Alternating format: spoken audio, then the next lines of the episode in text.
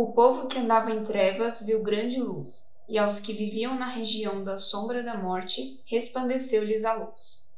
Olá, minhas irmãs, aqui é a Raíssa. Hoje estou com a Lei e a Bia no caminho para conversar sobre vida, um dos propósitos do nascimento de Jesus. Senhor Deus, nós te louvamos por esse dia, por esse momento, Senhor, meditando na Sua palavra, Pai, te agradecemos, ó Deus, por podermos compartilhar, Senhor, esse tema maravilhoso do Natal, Senhor. Abençoe nossa vida, Senhor, abre o nosso coração para que a gente possa compreender a Sua palavra, Deus, e aplicar essas verdades, ó Deus, a salvação, Senhor, a vida, a paz que temos com o Senhor, ó Pai. Em nome de Jesus, amém. O nascimento de Cristo, o Deus encarnado, nos deu vida. Nós estávamos espiritualmente mortos. Amávamos as trevas e odiávamos a luz. Nosso coração era duro como pedra. Éramos incapazes de buscar a Deus. Éramos escravos do pecado. Bem nenhum habitava em nós. Estávamos separados de Deus e sem esperança no mundo.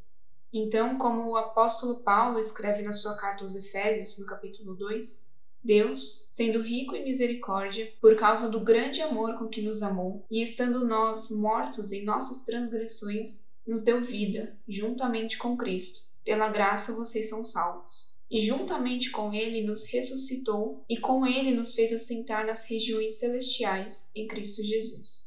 Porque nos amou de forma inexplicável e incondicional, Deus enviou seu único Filho ao mundo para nos ensinar e morrer em nosso lugar, morrer a nossa morte, para que creiamos nele como nosso único e suficiente Salvador, e assim tenhamos a vida eterna. Jesus morreu a nossa morte para que pudéssemos viver a sua vida. Nossa existência era como um deserto árido, mas Cristo, a água da vida, veio para que tudo florescesse. Onde não havia água, não havia vida espiritual. Sem Jesus, morreríamos exaustas e sedentas. Crer em Cristo como nosso Salvador, como diz a Bíblia, é beber a água da vida, é ter comunhão com Cristo e estar satisfeita nele, é não ter mais sede de pecar, mas ter sede de Deus. Crer em Cristo como nosso Salvador é experimentar a vida de Deus fluindo dentro de nós. Jesus veio nos dar vida abundante, vida que transborda para a eternidade. E a todos os sedentos, ele oferece de graça a água da vida. No Natal, celebramos o nascimento de Jesus. No Natal, celebramos a vida.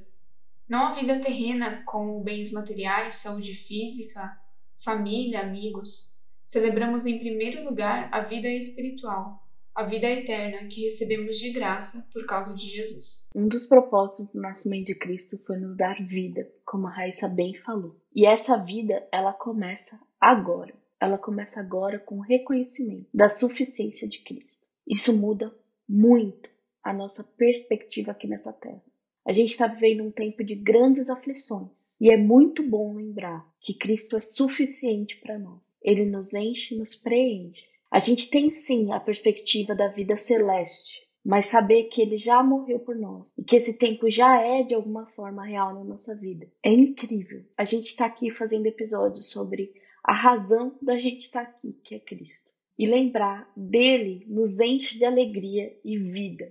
Isso é real, é presente. A gente acabou de ler vários versos de saber sobre a vida dele, mas isso é real. A vida que ele traz é real.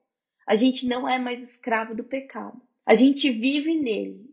E que felicidade ele traz. Que nova perspectiva de vida. É, é real esse propósito.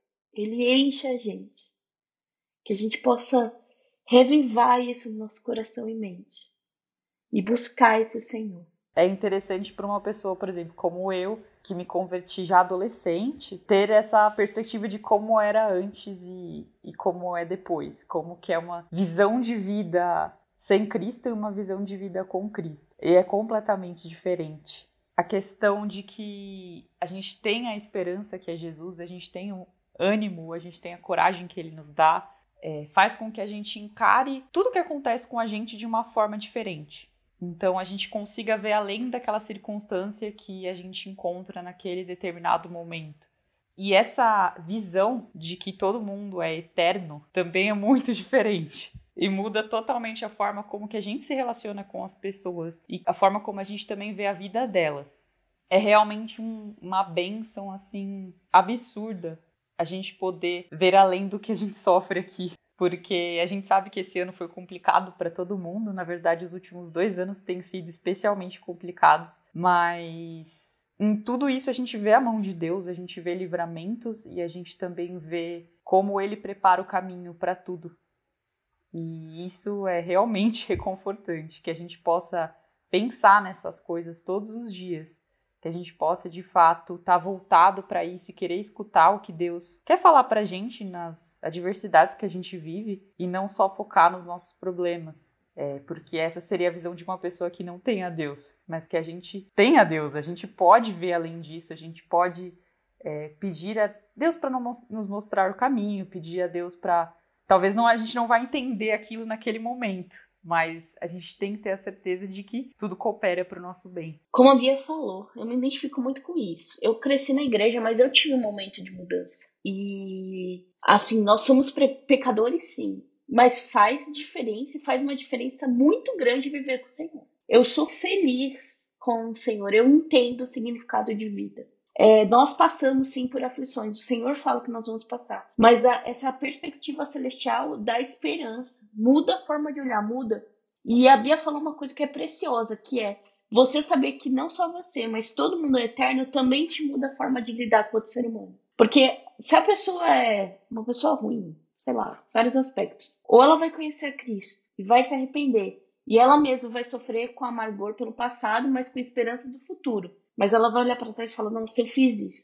Ou essa pessoa vai para o inferno. E eu não desejo inferno para ninguém. E a forma como você acaba lidando com os outros é diferente. Você muda, olha, essa perspectiva de vida em Cristo muda a sua cabeça e te, te traz felicidade. A gente entende quando Cristo fala: Eu vim para que vocês tenham vida e vida em abundância.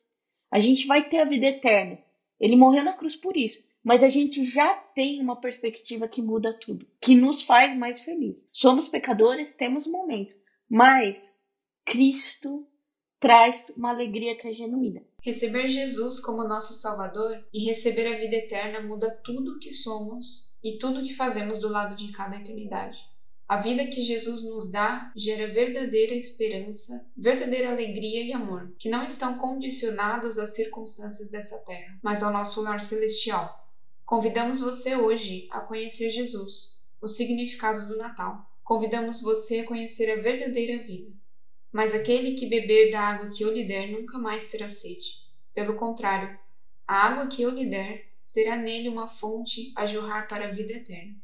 João 14, 4.